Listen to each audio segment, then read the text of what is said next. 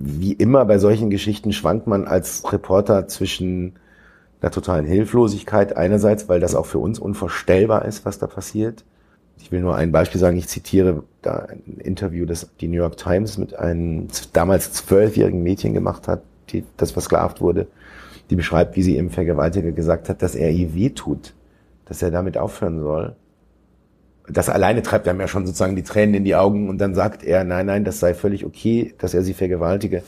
Äh, seine Religion schreibe das vor und es würde, sei quasi Gottesdienst, es würde ihn näher zu Gott bringen.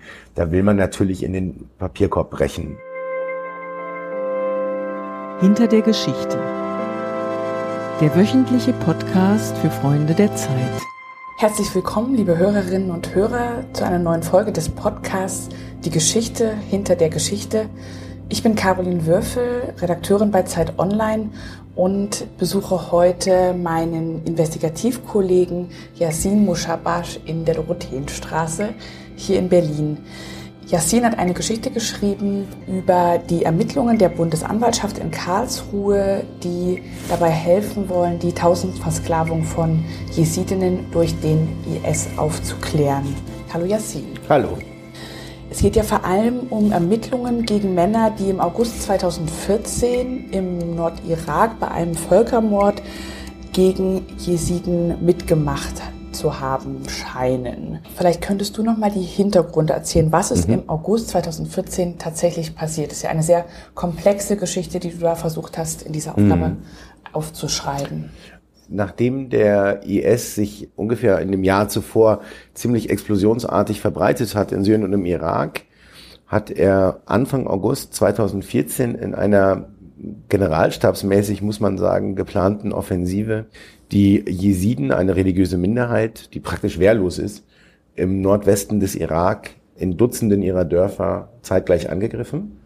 Und wer nicht rechtzeitig fliehen konnte, das waren sehr viele, dem drohten im Grunde zwei Schicksale. Die Männer wurden in vielen Fällen bei Massenhinrichtungen direkt ermordet und die Frauen wurden zunächst verschleppt und später versklavt, wobei Versklavung fast schon ein Euphemismus ist, denn was das faktisch bedeutet hat, ist, dass sie regelmäßig, ständig und von sehr vielen verschiedenen Männern vergewaltigt worden sind. Über Monate, zum Teil Jahre hinweg. Das ist das, was da passiert ist und die Bundesanwaltschaft hat für sich an einem bestimmten Punkt die Frage, ob das ein Völkermord ist, bejaht und hat gesagt, ja, wir glauben, dass alle einschlägigen Kategorien und Definitionen hier erfüllt sind. Und das ist das erste Mal, dass eine, eine juristische Institution diesen Angriff auf die Jesiden durch den IS als Genozid bewertet hat. Du schreibst ja vor allen Dingen am Anfang des Textes, dass es bereits zwei Haftbefehle gibt, zwei internationale Haftbefehle, die von der Bundesanwaltschaft in Karlsruhe ausgesetzt worden sind. Das klingt, das schreibst du auch selbst, sehr wenig, wenn man sich überlegt, wie viel tausende Menschen gestorben sind oder eben Frauen, die vergewaltigt worden sind. Das ist aber dann doch eigentlich sehr viel. Warum? Das hat damit zu tun, dass die Bundesanwaltschaft erstmal sehr weit weg ist natürlich vom Irak. Ähm, und es gibt eigentlich, es gibt ja auch keinen unmittelbaren Deutschlandbezug. Das heißt, die Bundesanwaltschaft muss überhaupt gar nicht ermitteln wegen Genozids im Nordwestirak, hat sich aber entschieden, das zu tun und sie darf das wegen des Weltrechtsprinzips, das seit 2002 ja auch in Deutschland gilt. Das also bedeutet, auch Deutsch, die deutsche Justiz darf äh, Straftaten nach dem deutschen Völkerstrafrecht versuchen zu ahnden oder zu verfolgen, auch wenn diese im Ausland stattgefunden haben. Das hat die Bundesanwaltschaft beschlossen und deswegen gibt es überhaupt diese von Karlsruhe aus beantragten Haftbefehle. Warum sind es nur zwei? Ich will ein kleines bisschen ausholen. 2015 hat das Bundesland Baden-Württemberg beschlossen, 1100 Jesiden und Jesidinnen, es sind vor allem Jesidinnen, aufzunehmen als ein besonders Kontingent von Flüchtlingen. Und dabei handelt es sich ausschließlich um IS-Opfer. Da sind sehr, sehr viele, 700 bis 800 Frauen dabei und Mädchen, die eben vom IS versklavt worden sind. Die waren plötzlich in Baden-Württemberg. Und die Bundesanwaltschaft ist auch in Baden-Württemberg. Und damit gab es plötzlich 800 Zeuginnen quasi vor der Haustür. Und daraufhin hat der Generalbundesanwalt, hat die Bundesanwaltschaft entschieden, die wollen wir vernehmen, soweit das möglich ist. Und mit den Informationen wollen wir versuchen, Ermittlungsverfahren einzuleiten. Und jetzt kann man sich vorstellen, dass diese Frauen natürlich sehr traumatisiert waren, als die hier angekommen sind, dass die einer erheblichen Betreuung bedürfen, dass es sehr schwierig ist, die dazu zu bringen, detailliert auch auszusagen über das, was ihnen da angetan worden ist. Äh, das ist ja mit ganz vielen problematischen Aspekten versehen, kann man sich ja vorstellen. Aber viele Frauen wollten aussagen und bis jetzt hat die Bundesanwaltschaft ungefähr 100 von ihnen zeugenschaftlich vernommen. Und auf Grundlage dieser Zeugenaussagen und der Fotos zum Beispiel, die einige von denen auch gemacht hatten in ihrer Zeit der Gefangenschaft, konnten bisher zwei IS-Täter zweifelsfrei identifiziert werden. Das ist, wenn man das von Karlsruhe aus macht, schon nicht so wenig. Und in diesen beiden Fällen hat der, hat die Behörde eben internationale Haftbefehle beantragt. Seit wann recherchierst du an der Geschichte? Mm, der Ursprung der Geschichte liegt also zum einen darin, dass ich oft im Nordirak war und diese Geschichte sozusagen vom Völkermord an den Jesiden natürlich auch kenne, die mir bewusst ist. Ich habe aber lange nicht gewusst, dass der GBA, eine traditionell zurückhaltende Behörde, so massiv da ermittelt. Das ist mir erst klar geworden im Zuge von einem anderen Fall, der im August in Deutschland in der Öffentlichkeit eine Rolle gespielt hat, als eine junge Jesidin, die in Schwäbisch Gmünd gelebt hat, Ashwak T. plötzlich in einem Video auftauchte, das viral ging, in dem sie auf Deutsch erzählt, dass sie in Schwäbisch Gmünd ihren und das Wort kann man nur in Anführungszeichen sprechen, Besitzer, also ihren Sklavenhalter, ihren Peiniger, getroffen habe auf der Straße und er habe ihr gedroht. Und daraufhin ist sie zur Polizei gegangen, das ist auch aktenkundig, das stimmt. Und es wurde ein Phantombild angefertigt und das Phantombild ist auch verglichen worden mit allen Datenbanken von in Frage kommenden Tätern, mit denen man die deutschen Behörden, die die deutschen Behörden Zugriff haben. Der konnte aber nicht identifiziert werden. Äh, mittlerweile ist Ashwak T. wieder in den Irak zurückgekehrt, aus Angst davor, ihren Peiniger in Deutschland nochmal über den Weg zu laufen. Und das ist, das war natürlich eine große Aufregung. Also wir nehmen 1100 IS-Opfer auf und plötzlich müssen die Angst haben vor den Männern, die sie vergewaltigt und verkauft haben. Ist das so? Ist das ein Problem? Da muss ich jetzt nochmal kurz eine Runde drehen, wenn ich darf. Theoretisch ist es absolut denkbar. Es sind so viele Hunderttausende Iraker und Syrer nach Deutschland gekommen. Da sind IS-Leute darunter, das wissen wir. Niemand kann ausschließen, dass darunter genau so ein Sklavenhalter ist und dass man denen irgendwo begegnet. In diesem Fall ist es so, dass es leider keine Beweise gibt, dass dieser Mensch, den Ashwak dort zu sehen gemeint hat, dass der wirklich hier ist. Und ich habe in dem, in dem Text ist es auch beschrieben, mit äh, dem Traumapsychologen und Psychiater gesprochen, der auch Ashwak betreut hat und viele dieser Frauen. Und der sehr deutlich und sehr freundlich und vorsichtig sagt, bei traumatisierten Personen können schon geringe Triggerreize dazu führen, dass das Gedächtnis einem vorgaukelt, dass man eine bestimmte Situation erlebt hat. Das heißt, auch er kann nicht sicher sagen, hat sie diesen Mann gesehen oder hat sie geglaubt, diesen Mann gesehen zu haben. Bis jetzt wissen wir das nicht. Aber das hat dieses Thema sozusagen nochmal nach oben gespielt. So, und jetzt komme ich wieder zu deiner Frage zurück und daraufhin habe ich länger mit der Bundesanwaltschaft gesprochen und habe dann sozusagen gesehen, das ist eigentlich die Geschichte hinter der Geschichte, dass die Bundesanwaltschaft hier 100 Frauen schon vernommen hat um diesen Völkermord mit aufzuklären. Du hast eben erzählt, es gab eine Jesidin, die behauptet hat, einen ihrer Peiniger erkannt zu haben. In deinem Text schreibst du, dass es aber daraufhin auch noch andere Frauen gab, die gesagt haben, dass sie möglicherweise Männer aus dem Irak wiedererkannt haben, die nun auch in Deutschland leben. Ich habe mich dann gefragt, sozusagen auch natürlich empathisch mit der Seite der Frauen, wenn man dann auch die Begründungen, die du in den Text mhm. liest, versucht nachzuvollziehen, dass es eben Traumata gibt, dass es wahnsinnig kompliziert ist zu wissen, was stimmt da jetzt, was stimmt daran nicht. Aber ich gesagt, müsste man dem aber nicht trotzdem in jedem Falle nachgehen, wäre das nicht eigentlich noch ein wichtiger Schritt, als tatsächlich den Völkermord aufzuklären, einfach um auch sicherzustellen, dass die Frauen hier in Sicherheit mhm. leben können und diese Männer ja möglicherweise auch eine Gefahr für das Leben in Deutschland grundsätzlich darstellen?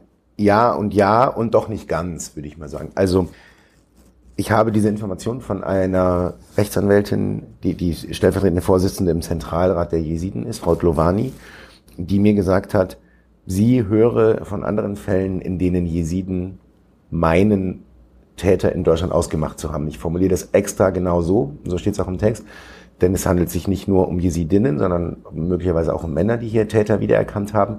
Und die haben die nicht unbedingt immer auf freier Straße gesehen, sondern zum Beispiel Facebook-Profile entdeckt, auf denen Fotos von Männern sind, von denen sie sagen, das waren IS-Täter und der steht hier plötzlich in Berlin am Brandenburger Tor oder so. Also jetzt nur als Beispiel. Das heißt, das ist auch immer nicht ganz klar. Ne? Also selbst wenn da nicht Traumata das Problem sind, zu entscheiden, ob das stimmt oder nicht, sind das manchmal eben andere Dinge, die man dann erstmal ermitteln muss. Es gibt seit 2015 in Deutschland hunderte, ich glaube sogar tausende Hinweise, die bei den Sicherheitsbehörden eingegangen sind über Verbrecher aller Art aus dem Bürgerkrieg in Syrien. IS-Schergen, Assad-Schergen, Folterer von der Hezbollah, alles Mögliche. Und die Sicherheitsbehörden haben ganz gut damit zu tun, das aufzuklären. Und da sind auch schon eine ganze Reihe von Verfahren und sogar von Verurteilungen daraus hervorgegangen. Das ist also nicht so, als müsste man das eine lassen, um das andere zu tun. Die Bundesanwaltschaft hat ein eigenes Referat, das betraut ist mit der Verfolgung von Straftaten gegen das Völkerstrafrecht. Das sind die Leute, die diese Jesidinnen vernehmen. Diese Ermittler sind nicht die, die sich kümmern würden um die Frage, welche möglichen IS-Terroristen laufen durch, in Deutschland herum. Die Frage, welche möglichen IS-Terroristen laufen in Deutschland herum, um die kümmern sich auch Leute. Und im Fall von der Ashwak T, den ich anfangs ansprach, haben die Behörden auch so gut sie es konnten versucht zu ermitteln, gibt es diesen Mann und wo ist er? Also ich würde schon sagen, man kann das eine tun, ohne das andere zu lassen und auch ohne diese beiden Aufgaben gegeneinander auszuspielen. Sondern an der Stelle muss ich sagen, habe ich tatsächlich äh, aufgrund meiner Recherchen auch durchaus ein bisschen Respekt für die Sicherheitsbehörden, also für Polizei und Verfassungsschutz, denn das weiß ich einfach, weil ich viele von den Beamtinnen und Beamten dort kenne, dass die sehr, sehr viel damit zu tun haben, in Flüchtlingsunterkünften und sonst wo zu gucken, wer ist hier eigentlich mit rein und ist das nur jetzt eine Anschwärzung, weil der dem irgendwie die Pizza weggegessen hat oder ist das wirklich ein Folterknecht des IS, der da im Nebenzimmer wohnt? Du hast ganz am Anfang gesagt, dass die Frauen, die da vergewaltigt wurden, vernommen worden sind und es extrem schmerzhaft und natürlich mhm. ein tagelanger Prozess auch ist, weil man ganz bestimmte Details braucht. Was sind es eigentlich für Fakten, die man braucht? Klar, wenn man ein mhm. Foto hat, dann ist das natürlich ein wahrscheinlich sehr gutes Beweisstück. Aber was müssen solche Erzählungen beinhalten, damit Glaubwürdigkeit ist? Ich frage das auch, weil mhm. gerade die Glaubwürdigkeit von Frauen, gerade wenn man letzte Woche an, sagen, wenn man einfach mal nach Amerika guckt, ähm, Mr. Kavanagh und mhm. die Wissenschaftlerin Dr. Ford, wo es ja auch mal darum geht, ab wann mhm. ja, nimmt man das eigentlich sehr ernst, beziehungsweise kann davon sprechen, dass das möglicherweise tatsächlich passiert ist. Also ich will mal ein Beispiel geben. Ich weiß, dass einige dieser Frauen, wenn sie geschildert haben, was mit ihnen passiert ist, manchmal gesagt haben, und dann hat er, also der Peiniger, mich geheiratet. Und was damit gemeint ist, dann hatte er das erste Mal Sex mit ihnen, gegen ihren Willen. Das wird dann gleichgesetzt und das ist so ein Euphemismus. Das hilft aber nicht, wenn Sie versuchen, eine Anklage vorzubereiten. Dann muss die Frau sagen, was hat er genau gemacht? Und man kann sich sofort vorstellen, dass das dann eine andere Ebene ist, was man dann beschreiben muss, preisgeben muss. Das sind aber Details, die eben wichtig sind. Man kann nicht sagen, wir vermuten, damit ist gemeint oder so, so ne? sondern das muss dann eben ausgesprochen werden. Und deshalb haben einige dieser Vernehmungen auch sehr lange gedauert. Ähm, ich glaube, es sind auch welche abgebrochen worden, weil die Belastung zu groß war. Es ist vielleicht auch ganz interessant zu wissen, dass die Bundesanwaltschaft sich bei den Vernehmungen auf weibliche BKA-Beamtinnen verlassen hat, die psychologisch geschult waren im Umgang mit Opfern von sexueller Gewalt und dass die Zeuginnen in ihrer gewohnten Umgebung vernommen wurden und Freunde, Angehörige oder Betreuer mitbringen durften, um das so angenehm wie eben möglich zu gestalten. Was es mit Sicherheit nicht war, angenehm ist ein blödes Wort in dem Zusammenhang, aber um so wenig schrecklich wie möglich zu machen, würde ich mal sagen. Fotos sind gute Beweismittel, um die Identität von einem Peiniger in Erfahrung zu bringen oder abzugleichen. Meistens kannten die Frauen nur den Tarnnamen, also oder den Kampfnamen.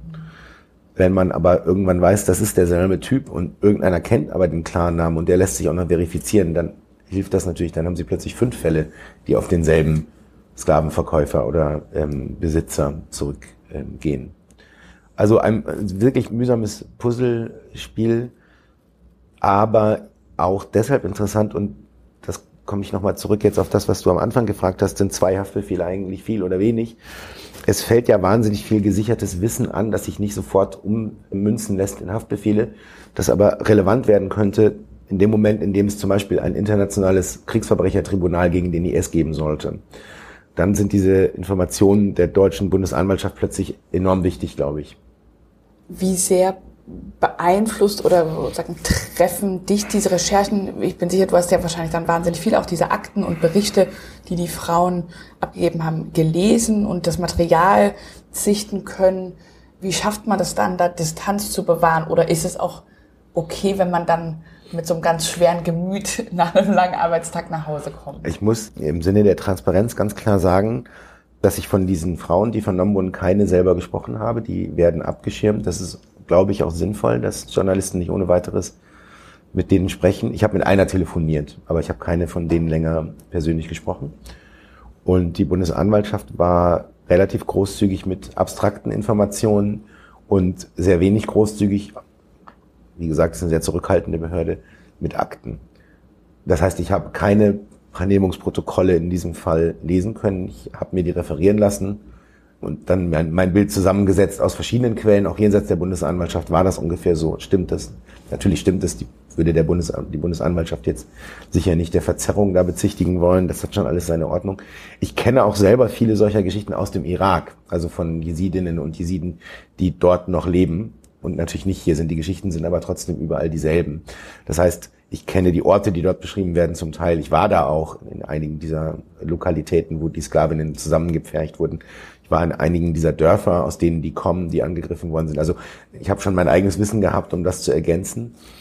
Wie immer bei solchen Geschichten schwankt man als Reporter zwischen der totalen Hilflosigkeit einerseits, weil das auch für uns unvorstellbar ist, was da passiert ich will nur ein Beispiel sagen, ich zitiere da ein Interview, das die New York Times mit einem damals zwölfjährigen Mädchen gemacht hat, die, das versklavt wurde, die beschreibt, wie sie ihrem Vergewaltiger gesagt hat, dass er ihr wehtut, dass er damit aufhören soll. Das alleine treibt einem ja schon sozusagen die Tränen in die Augen und dann sagt er, nein, nein, das sei völlig okay, dass er sie vergewaltige. Äh, seine Religion schreibe das vor und es würde sei quasi Gottesdienst, es würde ihn näher zu Gott bringen. Da will man natürlich in den Papierkorb brechen, wenn man das liest. Aber es ist passiert, es ist tausendfach passiert über Monate hinweg. Und dann finde ich tatsächlich, dass die Jesidinnen, die ich in meinen Recherchen kennengelernt habe, wirklich außergewöhnlich stark sind wie sie damit umgehen. Also ich bin ganz sicher, ich sehe da nur einen Teil der Oberfläche, maße mir überhaupt nicht an, deren Innenleben zu kennen. Aber ich finde das wirklich beeindruckend, wie viele von denen ganz wortgewandt und ganz nüchtern dann immer wieder über diese schrecklichen Dinge erzählen. Wie glaubst du, wie haben die das geschafft? Ich glaube, was ganz wichtig war, ist, was innerhalb der jesidischen Community passiert ist im Irak. Die Jesiden sind eine relativ kleine Gruppe und sehr endogam. Das heißt, eine sexuelle Beziehung mit einem Nicht-Jesiden bedeutet den Ausschluss aus der Community. Das ist, das, das ist der Horror. Äh, dieser Gedanke, ich gehöre jetzt nicht mehr dazu. Aber als der IS diese massenhaften, das war, da ging es auch um Zwangskonvertierungen, die waren dann nominell Musliminnen und sie hatten Geschlechtsverkehr mit Nicht-Jesiden. Das heißt, die haben erwartet, dass sie ausgeschlossen werden aus der jesidischen Community, ihre Identität verlieren und eigentlich niemand mehr sind. Aber das geistige Oberhaupt der Schiiten äh, der, Entschuldigung, der Jesiden, Baba Sheikh, hat dann eingesehen, dass das ein Riesenproblem wäre und hat den Frauen vergewissert, nein, ihr seid Jesidinnen, weiterhin.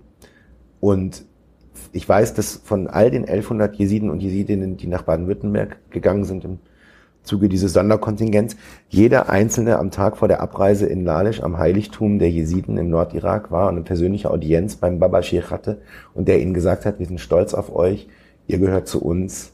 Alles, was da passiert ist, bedeutet nicht, dass unsere Verbindung abgerissen ist. Ich glaube, das war sehr, sehr wichtig für die jesidischen Frauen, um auch nur ansatzweise mit diesem Drama umgehen zu können.